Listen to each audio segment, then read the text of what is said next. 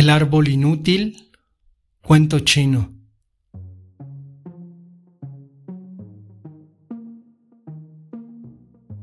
Huitzu le dijo a Chiang, tengo un árbol grande, de los que llaman árboles apestosos. El tronco está tan retorcido, tan lleno de nudos, que nadie podría obtener una tabla derecha de su madera.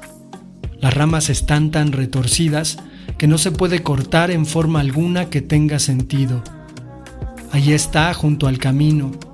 Ni un solo carpintero se dignaría siquiera mirarlo. Iguales son tus enseñanzas, grandes e inútiles. Chiang Tzu replicó, ¿Has observado alguna vez al gato salvaje, agazapado, vigilando a su presa?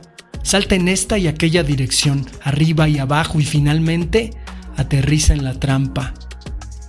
Pero has visto al Jack, enorme como una nube de tormenta, firme en su poderío, que es grande, desde luego, no puede cazar ratones.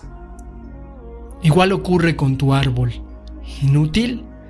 Entonces plántalo en las tierras áridas, es solitario, pasea apaciblemente por debajo, descansa bajo su sombra. Ningún hacha ni decreto preparan su fin. Nadie lo cortará jamás. ¿Inútil? Eres tú el que debería preocuparse,